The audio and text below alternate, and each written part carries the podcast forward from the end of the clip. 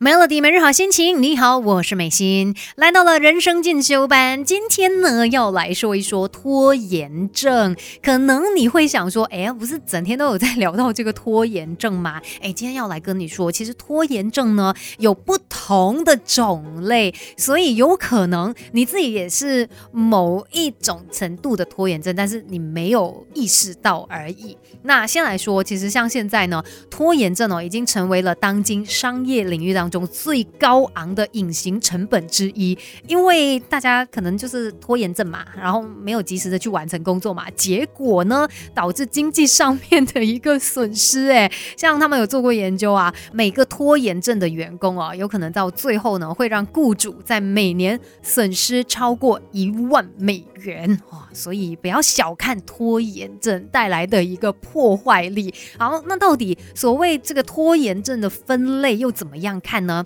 我们一般就认为说，哦，拖延症就是你该做的事情你没有去做嘛，一拖再拖。你是有意识的，你知道你要去做那一件事情，但是你就一直在那边挣扎，一直不想要马上去面对，所以呢，就不断的拖延下去。那另外还有两种也算是拖延症哦，有一种呢是。高效逃避，另外一种呢就叫做优先分心啊。到底他们为什么会被归类为这个拖延症？而且怎么样才可以解决问题呢？我们等一下就来好好的聊一聊吧。有可能说的就是你哦，把不懂的都搞懂，都搞懂。现在就来上 Melody 人生进修班，Melody 每日好心情。你好，我是美心，继续在人生进修班来跟你聊一聊关于拖延症有不同的种类。有可能你其实。也有拖延症，只是你之前没有发现。那我们今天就来好好的认识一下吧。除了就是典型的那种拖延症哦，他知道有事情要做，但是偏偏就不要马上去处理嘛，一拖再拖，拖到最后一秒钟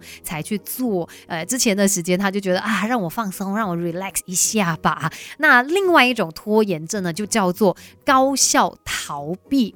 高效逃避的这个情况啊，可能就是，呃，大家比较不会去意识到，很难去觉察的，因为你会觉得这一类人他们很忙哦，他都一直在做东西呀，怎么可能是有拖延症呢？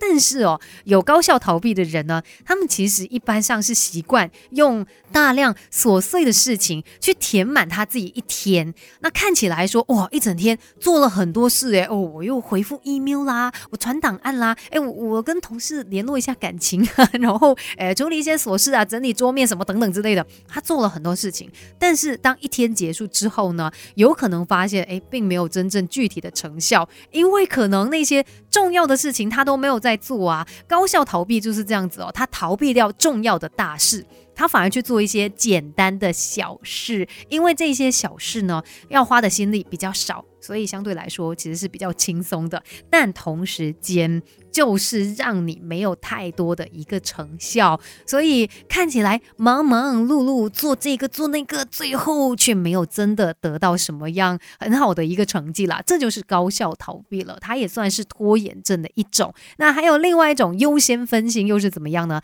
等一下再来告诉你喽。Melody，生命是不断学习的过程，Melody 人生进修班，跟你一起 Level Up。Melody 每日好。心情你好，我是美心。我们今天在人生进修班呢，就要跟你来仔细的看一看拖延症哦。它其实有不同的一些分类的。刚才提到嘛，典型的拖延症啦，然后还有高效逃避。另外呢，还有一种拖延症哦，是优先分心啊。这个也是很难被觉察到的，因为呢，其实这些优先分心的人哦，他们一般也是属于比较高效能的人，他们是最。忙碌，然后最能干、责任感最重的人，其实他们知道自己的目标是什么，但是呢，他们有时候还是会不小心让自己的注意力分散到不太重要的任务上面。比如说明明知道自己工作量很大了，我我有很多事情要做哦，但是他还是会觉得，嗯，我的这个电子信箱哦，里面很多邮件，我不管，我一定要从头